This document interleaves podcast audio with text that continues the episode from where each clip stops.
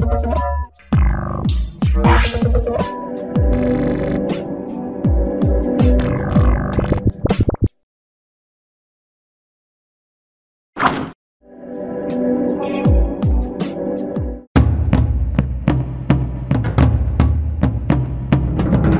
在收看的是《灿烂时光会客室》，我是节目主持人管中祥。《灿烂时光会客室》呢是由公司新闻议题中心 PNN 公民行动影音记录资料库我们联合制播的网上的视频的节目哦。我们希望透过这个节目呢，能够让大家了解，在一些争议性的社会运动议题的背后，其实还存在了更多制度性、结构性的问题。透过我们的专访，透过我们的分析，让大家能够。只要看，不是只有看热闹，而且更重要是看那个门道，而这个门道其实跟绝大多数人的生活恐怕都有非常大的。关联性哦，在十月十九号的时候呢，呃，这个台湾酷儿权益推动联盟在立法院召开了一个记者会。这个记者会是控诉这个今年开始哦，今年初其实已经在更早之前也都有类似的这个案例哦。警方在这个同志聊天室的用网络钓鱼的手法呢，来违反一些这个执法的标准哦。那我们知道这个所谓的网络钓鱼，其实一直以来。这种让这个原本没有犯罪的人，透过一些警方的一些所谓他们认为的办案侦案的手法，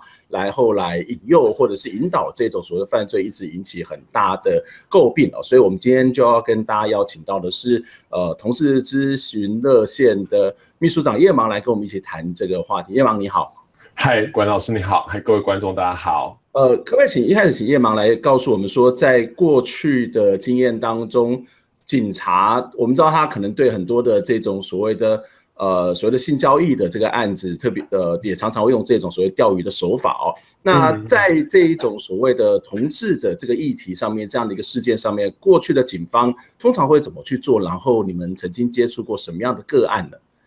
呃，其实我们蛮常接到很多同志朋友的求助电话，然后他们其实通常都是在呃网络上，然后可能一些同志的论坛或网络聊天室聊天。然后，呃，结果就遇到一些警方假装自己是同志，也是同志网友，然后刚刚开始跟他聊天，然后引诱他说出一些其实事实上可能在法律条文上是违法的呃句子，然后警方就用这个当做证据，然后开始寄所谓的通知书，然后请这个同志网友去那个派出所或是分局做笔录。对，那。这样子的案件，其实热线这么多年来零零星星，几乎蛮平均的，蛮常都蛮常接到，每个月至少都接到个一两通都有。对，有时候有时有时候有些高峰，其实会接到更多。对，那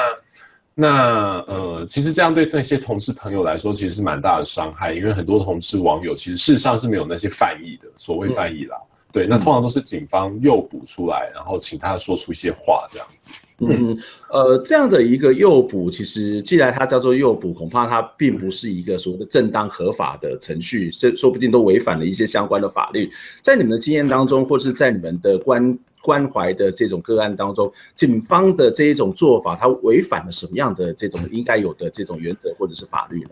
其实，在法律，呃，所谓犯罪，呃，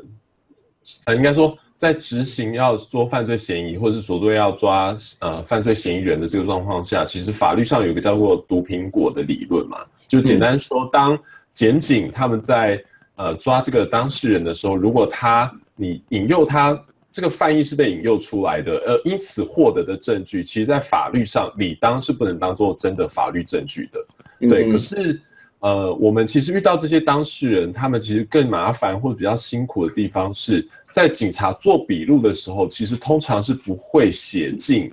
他是被诱捕出来的。嗯，警方不会被不会同意在做笔录的当下写进去说，哦，我是诱捕这个当事人出来，然后于是他，然后他犯了什么法这样。所以基本上。当这样的笔录没有呈现出这些证据的时候，其实等到笔录送到后面的检检察官，所谓地检署的检察官那边的时候，其实检察官通常就没办法帮这个当事人去证明说他是被所谓钓鱼的。对，我觉得这是比较我们其实，在实务上看到很多同志的呃被害人他们会遇到的情境。嗯，所以其实呃，依照你的说法，就是说，如果我们知道警方是用这一种所谓的钓鱼的手法来进行侦办，那我们在做笔录的时候，其实就可以直接说出，哎，你当时是用钓鱼的方法来来侦办这件事情嘛？对对对，其实，在权益上，在人民的权利上是可以要求这件事情的，因为其实笔做笔录最后，呃，当事人都是需要签名嘛。对，嗯，其实所谓的做完笔录的那个当事人都需要签名，可是其实真的在做一般的民众其实没有做什么，没有做过什么笔录的经验。对，那再加上被钓鱼抓到的这些同志朋友，其实，在笔录的那个当下，其实通常心情是非常紧张害怕的。嗯，对，那还再加上很多警察，其实，在笔录的过程中，其实通常嗯不可讳言，很多警察在做笔录的时候，其实对男同志通常是比较出言不逊，会讲出一些不太好听的话。嗯对，嗯，嗯呃，我就我就不要举例，但其实就大家想象都是那些对同志比较言语攻击或者是嘲弄的话。那再加上再加上警察，呃，还有另外一件事情，我觉得是一般民众也都不知道，就是警察其实在做笔录的时候，甚至会说出说，呃，我跟你说，其实你这样讲，呃，检察官那会会判你无罪，他去引导他嘛？对，他会去威胁，甚至是利诱，嗯、然后告诉他说：“你配合怎么说，其实后面的笔录结果，或者送到检察官那边，其实会比较是没事的状态。可是这些事、这些状态、这些言语，其实未必都是真实的。对，嗯、呃，在这样的过程当中，呃，对于这些同志来说，其实对很多人来讲，我想不只是同志啦，就是第一个，我们可能没有做笔录的经验；那第二个，其实我们会在很多的这种畏惧。警方的这个权威，因为我们可能会觉得我们今天是一个犯罪者或是一个嫌犯，所以我们可能就会害怕。那第三个可能，特别是同志，会不会因此会有更大的、严重的这种所谓的言语上面的羞辱，甚至是出柜的压力？那这样子能够这样子的一个在实务的状况之下，真的有办法去做这一种所谓的声明跟这样的主张吗？其实就变得很困难了。其实你就可以想象，一般的同志单一个人，如果真的遇到这样的经验，他可以想象那个害怕出柜，然后被警方这样嘲弄或威胁利诱这个情境。其实你大概很难想象，会有一般的所谓同志当事人，他越可以勇敢的坚持在笔录的当下，在笔录中要写下他觉得应该要主张下的文字。我觉得那个是一般多数的同志其实做不到的。对，嗯，那。呃，我觉得那也跟台湾的所谓对一般民众的法律教育很有关，因为我们一般的法律教育从来没有教过一般民众，不止同志啊，所有人都是，就是从来没有告诉我们说在，在呃司法的这个过程中，我们作为一个人民拥有哪些权利，其实这个一般民众都不知道。嗯、对，嗯，那如果这样子的状况之下，我就也没有说，也没有主张，然后我在笔录上面也都签名了。那我还有什么样的救济的措施吗？或者是我我就只能够这样子认了吗？其实我必须，我们自己在实务上会遇到的状况是，我们通常在电话中都会在跟打来的当事人确认说，他希望获得最后的结果是什么。嗯、对，因为呃，我们遇过一些不同的状况，有些当事人他觉得他要力争他是无罪，然后他要争取他是被钓鱼的，嗯、那我们就会跟这个当事人讨论说，如果你的笔录证据真的没有这些文字，那但是你希望可以争取你是被钓鱼，要跟检察官控诉这件事。那我觉得他在跟检察官开庭的时候，当然可以用一些比较呃强，说强烈很奇怪，应该说比较清楚的自己的立场去跟检察官沟通。可是有些当事人他其实也知道，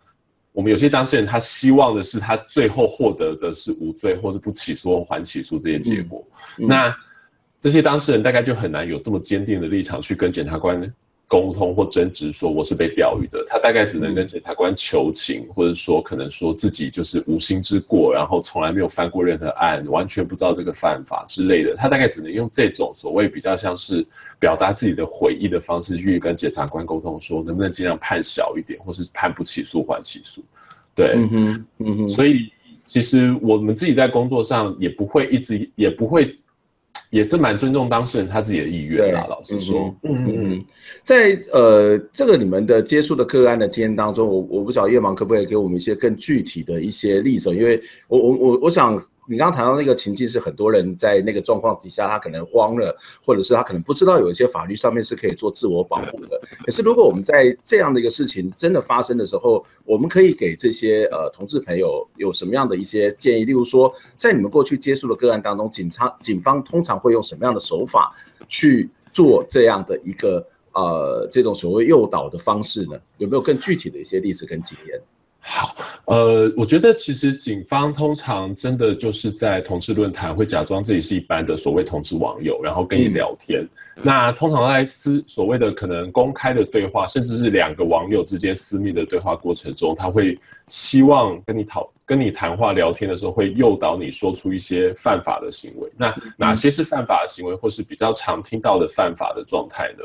可能说就是想要跟请问你有没有性交易，嗯，有没有援交？或者是跟你讨论你有没有有没有可能约，然后使用毒品，对，嗯、那警方甚至会说出说，那我们各自准备毒品，你准备你的，嗯、我准备我的，然后我们约在哪里见面，对，那还有包括呃，警方可能会诱导你在某些网络上可能公开的散布一些所谓呃可能露三点的图片。那这些其实背后都有一些法律的条文是，呃，警方觉得主观觉得那个是犯法的这样子，嗯，对，嗯，那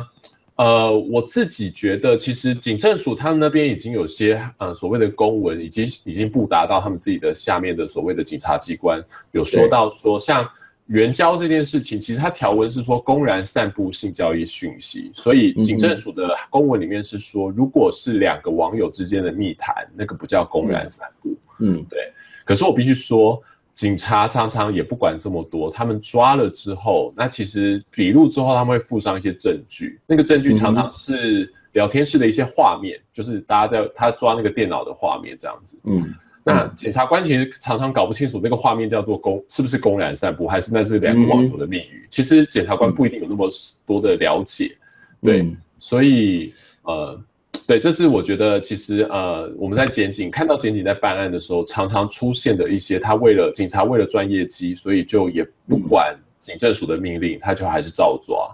对。呃，如果我们知道这一种所谓的呃，这种所谓钓鱼式的这种侦办是一种违法的，或者是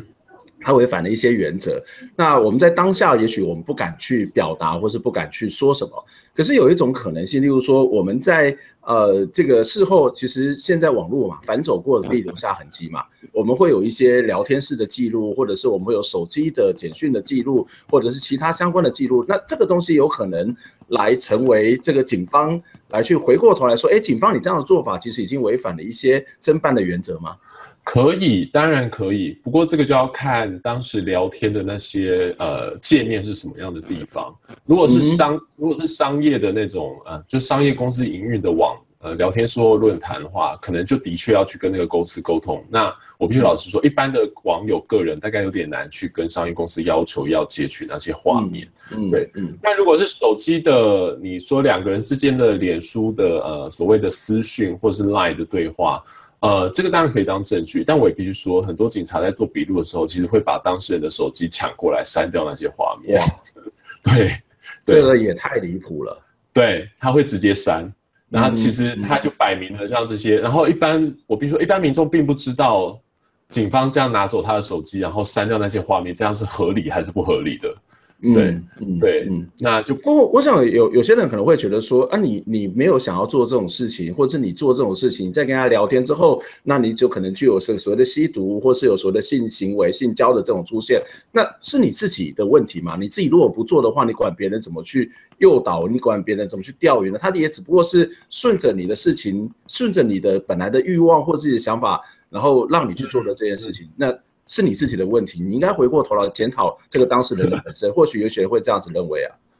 呃，我必须说，其实警政署他们自己在针对钓鱼手法，自己在内部的法规或是行政命令上也说得很清楚。他强调说，这样的诱捕侦查有个最大的原则是，当事人是必须要已经有犯罪的意图的。嗯哼，对。那我们自己遇到很多当事人，他其实是没有犯罪意图的，他是被警方鼓励说，而且我。一般网友的聊天，呃，我我想可能很多民众或是管老师你也知道，网友聊天大家都是嘻嘻哈哈、嬉笑怒骂，玩笑话其实非常多。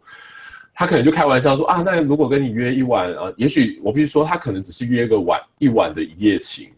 然后双方的一夜情没有对价关系，没有金金钱的交易，可是对方可能说那约你一晚要要你开多少钱啊？然后他对方可能只是觉得这个玩笑话，随便啊一晚三千就好了，然后就被当证据了。嗯，所以他不需要实际的这种所谓的性交易的行为产生，这样就可以，对，这样子就可以抓走了，这样就可以认为他是犯罪了。是这个意思吗？对对，他这样子，你可能讲话都必须要很小心，就是玩笑是不能够随便乱开的。对，所以它其实有点像是文字狱。它有一、嗯、对，我觉得那个是呃那个条文，所谓儿童及性，现在是儿童及性剥削防治条例的第四十条最大的问题。嗯、对，嗯，只要你有意图，我我必须如果开个比较极端的玩笑，我如果在我自己的 Facebook 上开我自己的墙面说啊，我好想我好想杀人哦，嗯、是没有法律可以办我的。嗯，你懂我意思吗？我说我想杀人这个意图、嗯、没有法律可以办我，可是我在。也许在公开的页面说哦，我想我缺钱，我想要被援，我想有人包养我，嗯、那个条文可以抓我。嗯哼。哇，这个其实是一个非常严重的问题哦。这样子谈下来，恐怕它所影响的，呃，是所有跟这个法律，特别是十八岁以下的被认为是儿少的这一群人，他可能都会类似这个问题。可是我们很清楚的知道，在过去台湾的民主政治的这个发展过程当中，呃，很多人努力的在推翻所谓的刑法一百条，要去修正，因为刑法一百条里面有所谓的意图颠覆政府的概念。如果你意图颠颠覆政府，你可能当时就可能就被判是唯一死刑。那虽然当然不是一种，现在当然不会是判唯一死刑，可是这里面的那个背后的价值跟精神，对言论自由、对于思想自由，或是对人的意志的这种自由的侵害，恐怕是非常非常严重的哦。我们先休息一下，我们再回过头来再谈相关的议题。就是呃，警察在用这样的一个所谓的手法的时候，其实现有的法令当中它出了什么问题，而这个法令有什么样的修改的这种必要吗？我们先休息一下。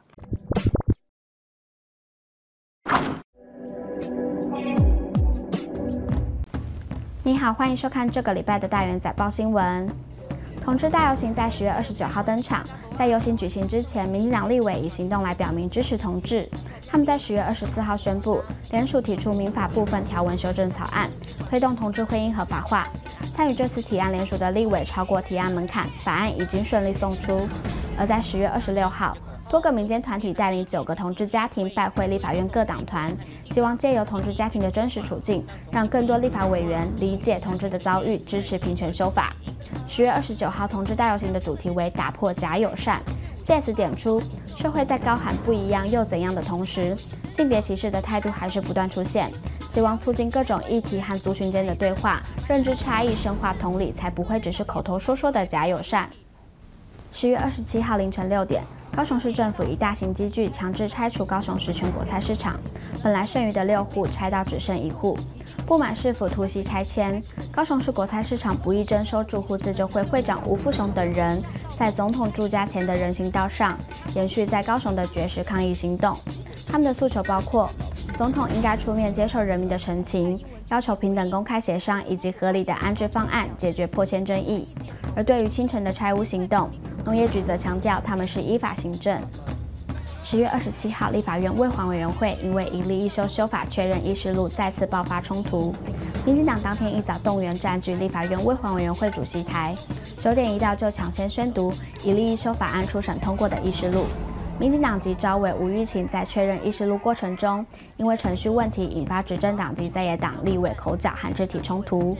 国民党立委陈仪明受伤送医，时代力量立委黄国昌则落泪质疑总统蔡英文与民进党的国会改革诚意。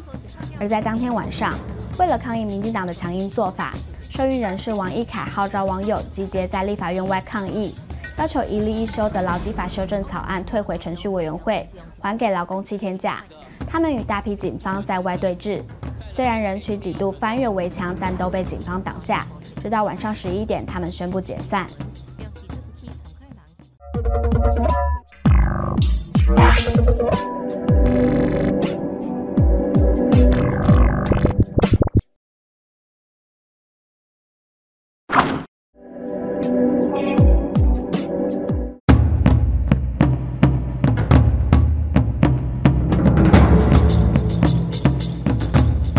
欢迎再次回到《灿烂时光会客室》节目的现场，我是节目主持人管中祥。《灿烂时光会客室》呢是由公司新闻议题中心偏恩、公民行动影音记录资料库我们联合制播的视讯网络视讯的节目，在每个礼拜天的晚上九点半，在公司新闻议题中心偏恩的网站会直播，之后呢会在公布的网站会有完整节目的播出。刚刚在我们的大元仔当中看到的一个，呃，我想长期关心会客室的节目的朋友，或者是事实上整个会客室的团队的呃这些工作人员应该。都是一个非常大的这种所谓的呃痛或是一个不舍，就是我们可以看到高雄国泰市场在呃前几天在礼拜礼拜四的时候呢，就是一起凌晨呢，几乎已经高雄市的警方已经进去把所有的自救会还有当边的那边的所谓的住家全部拆光，而这个拆光的之后呢，他们其实本来就打算到呃蔡英文家前面去绝食哦。那我想这是一个让大家非常非常伤痛的一件事情，就是我们一直觉得在民主政治当中非常重要的是一种沟通，或者是倾听民众的意见。在这个程序的过程，这个征收程序的过程当中，非常非常多的瑕疵，但是我们看到高雄市政府非常执意的要去做这种所谓的拆除，我想我们必须要表达我们非常大的这种所谓的呃不满跟愤怒哦。我们再回到我们的节目现场，要跟大家谈的是呃有关于同志。的这个警方办案，然后钓鱼同志的这个问题哦，在我们节目现场跟我们一起聊天的是同志咨询之热线的呃执行长呃叶芒，叶芒你好，嗨，大家好，观众关老师好，呃叶芒，我们刚刚有谈到这个在儿童性及少性少年这个呃法里面的儿少法第二十九条里面特别有这一个。所谓的钓鱼的这一件事情哦，那我想是不是可以请你多谈一下这个法的本身有什么样的问题，或者是有什么样的争议呢？那我们也知道现在正在进行这个相关的修法，那在这个过程里面，其实这个修法是修的比较好，还是修的比较更糟呢？呃，其实那个条文的本身，它的内容其实就引起蛮大的争议，它其实是所谓的暗示他人或是散布相关讯息。促使他人从事性交易，所以它其实简单的说，它就是你只要在网络上随便讲说，我想要被包养，我想要援交，其实那就是违法，对，因为你就是暗示他人然后跟你从事性交易。那呃，现在有在修法，然后据我所知，新法里面它是写成说暗示他人，原本的那个暗示他人，它变成暗示儿童及青少年从事性交易，嗯、对，所以他把那个对象限缩为未满十八之人，对，嗯，那我觉得。呃，实际上在警政署的状况，他的确也在呃他们的所谓行政命令或是公文函释里面有提到说，如果网友们他可以确认他传递的资讯的那些对象都是成年人的话，其实应该就没有违、没有违反这个法令的状况。对，那呃，我想很多民众或是管老师也知道，其实现在很多的网站也都会显示标的自己是限制级。对。对对，特别是他觉得他要是限制级的时候，那、嗯、可是我必须说，我遇过一些求助的当事人，他其实上的是限制级网站，然后就是进去的时候要点选我年满十八，可是嗯。呃这样的是这样的东西，其实有些检察官会觉得你没有办法证明那里面的所有的网友都是年满十八的人，嗯嗯。对，那我觉得，可是我觉得这件事情很奇怪，这件事情变得说好像检察官认为，我必须说那可能是网络分级的问题。你怎么？然后网络分级的诟病，或是他的某些疏漏的这些责任，竟然被放在是这个所谓的当事人或一般民众身上，我觉得是蛮有问题的。所以，我们看到这个法的本身其实问题非常的多，特别是刚刚谈到，呃，他会去用这个你自己去声称你自己是不是十八岁，但是其实这又是刚刚又提到是一个整个分级制度的问题，但警方检警好像又不太会去管这些部分哦。那我们表面上面看起来，台湾的这种所谓的同志的权益，好像已经受到非常重大的这种伸张，甚至这个所谓相关的平权的法案，呃，我们看到执政党的立委也是表态支持哦。可是这样看起来，其实，在很多表面上面可以假设真的可以同志婚姻合法化，可是背后还有很多阴暗的角落，或是有很多在这个主流的。价值呃边缘的这些同志，恐怕还面临到更大的这种所谓的挫折跟伤害哦。特别是以我们今天谈的这样的一个钓鱼的个案，或是这样的一个例子来看，我不知道呃叶芒可不可以跟我们分享，就是如果方便的话，就是有什么样你们曾经接触的个案，在这个过程里面，其实对他们的身心的状况状状况，或是他们的自我认同，甚至他自己的未来，其实都已经受到非常大的这种挫折跟打击了。其实我们遇过，我真的陪过蛮多当事人，然后呃，他们在做笔录的，通常都是在笔录完之后打电话过来求助，对，然后结果我随便举个例子，我遇过一个当事人，他就做完笔录之后打电话过来求助，就是哭了很久，然后开始跟我讨论说，呃，他很担心，就是家人被被家人知道，那因为警察说，或者检察官说之后会寄一些所谓的法律文件寄到他的户籍地。对，那你可以想象，呃，他可能同志身份并没有让家人知道，然后后来他的确想，他的确真的就也没办法，不小心的就让家人知道了。对，那呃，除了被知道是同志身份之外，还家人可能更担心的是，他还涉及了法律案件，而且这个这个法律条文，老实说，他名字还真的。会污名很高，所谓叫做儿童及少年性交易嘛。换句话说，好像我我涉及这个案件是我要跟儿童及少年从事性交易，我想那个道德感或是那个污名其实非常高的。那可是我像我遇过的这个当事人，他其实真的只是在网络上想要呃找一个晚上的性生活，这样讲好了，也许就是所谓大家比较常听到的一夜情而已。他并没有要性交易的对象，他要找练习一般的成年人。对，那呃，后来他就其实苦苦哀求之后，检察官判给他的状况是缓起诉，对，缓起诉。那当然缓起诉过程，他也非常担心自己会不会不小心在做错了什么事情，导致那个缓起诉被撤销。对，然后我知道他后来还因此身心状况不太理想，所以跑去看了智商，心理智商，找了智商师陪他陪伴他好一阵子。对，我觉得。嗯，我觉得可能一般民众会很难想象说，我觉得一个只是想要上网约，老实说啊，他只是想要找个一一个晚上的性生活的这样子的同志朋友，然后遇到这样情境之后。他甚至像我那个那个那个服务的对象，他甚至后来他也非常担心，他职场上会不会有人知道？当然这件事情一般来说是不会，不用让公司职场，公司职场不应当要知道啦。对，可是他还是会有很大的焦虑感，担心他的职场上的同事或是主管会不会因此知道这件事情。对，我觉得那个焦虑跟担忧跟恐惧，其实是在他身上维持蛮久的。对，嗯。呃，在这个过程里面，其实有时候警方会觉得说，就像我们刚刚谈到说，如果你没有犯罪的意图，你根本就不用担心，而且这对警方来讲，它可能只是一个纯粹的这种所谓的侦案侦查的这个技巧。那另外一部分，其实从警察的角度来讲，也许我们可以试着从他的角度来看，就是我们现在看到很多的警察，他是有压压力的，这个业绩的压力的，会不会他们觉得说，我在网络上面，我在我自己的办公室里面，我自己在手机里面，我就上网去 po 几个字，其实我就可以去诱捕到这个所谓的可能的犯罪者，那我自己的这种业绩就会增加。那所以这个背后其实是一个整整个整警警整个一套的这种所谓的警政的业绩的问题，或者是他们怎么去奖赏制度的一个很。大的问题嘛？其实是的，因为呃，就我们所知，其实，在早些年前，警基层员警业绩压力其实非常大。然后当时其实警政署的状况是告诉基层员警说，你只要做这警察钓鱼这样的所谓诱导他从事性交易的案件，大概抓到三到五个，你大概就可以升等了。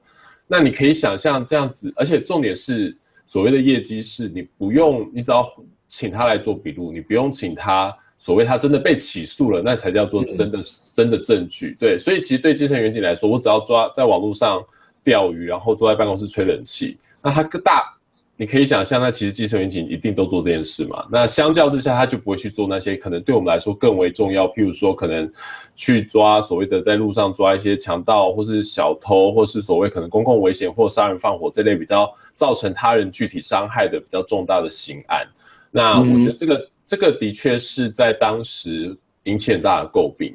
对。那后来这样的业绩稍微有调降了一些，所以就我们目前所知，其实基层员警在呃而是二十九条这件事情的业绩压力现在没有像当年这么大，不过零零星星还是会有，还是有业绩的，所以他们还是会抓这样的案件。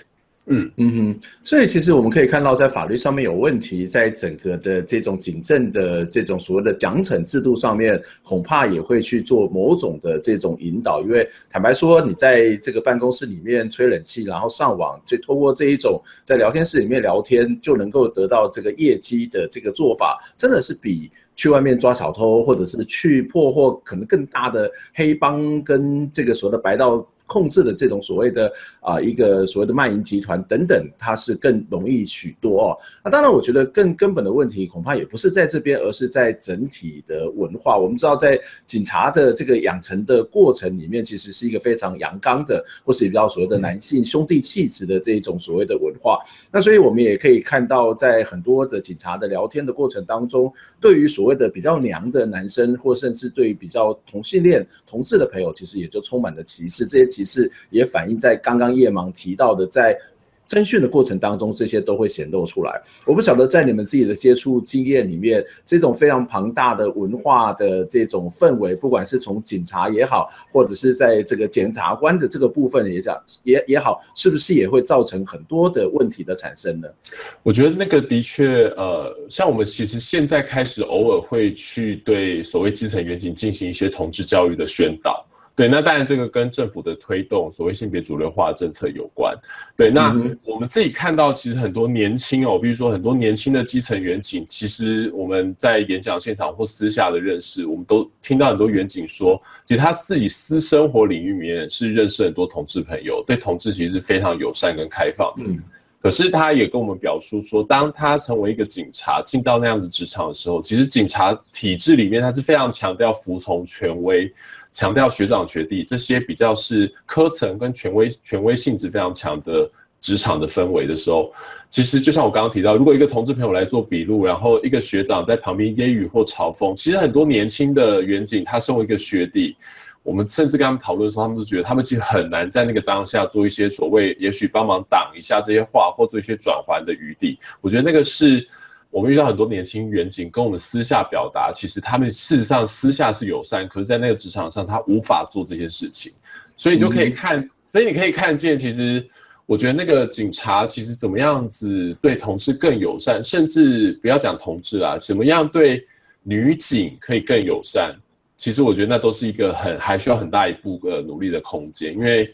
其实女警现在在警察体制里面，其实他们也是常常被歧视的。他们其实，在职场氛围里面也时常是不被重视，甚至会有一些揶揄、嘲讽状况出现。对，嗯哼。那那至于刚刚管老师提到的检察官或者司法人员那边，呃，其实现在检司法人员的养成教育里面是开始有一些性别的课程，然后的确有时候有开始放入同志议题的课程。不过，我必须老实说，其实呃，如果大家对法律系统熟的话，或司法系统熟的话，他们其实对同志朋友真实的处境，或者说当一个同志当事人他遇到进入司法流程那个担心出柜的害怕跟恐惧，其实很多司法人员其实还不是那么的理解。我觉得那个也的确是也需要更进一步，而且其实还是要持续教育跟对话的部分。嗯，我想不管是刚刚谈到整个奖励系统，或者是在整个背后的这种文化体系哦，其实都会让同志的处境受到更大的这种影响。表面上面看起来，台湾好像在这个同志婚姻合法化已经逐渐的在往前走，可是，在很多的角落当中，我们的同志朋友仍然受到在这个文化里头的，或者在制度上面的各式各样的歧视哦。啊，当然从这样讨论下来，更简单、更重要的一个方法就是那种不合宜的法规应该要立即的这种修正，这种不应。该有的这种办案的手法都应该要立即的停止哦。那今天非常谢谢叶王来跟我们分享你自己的经验，也告诉我们这么多非常重要的议题。希望下次有机会能够再继续的请教你。我们的节目就到这边结束，下个礼拜空中再会，谢谢，拜拜。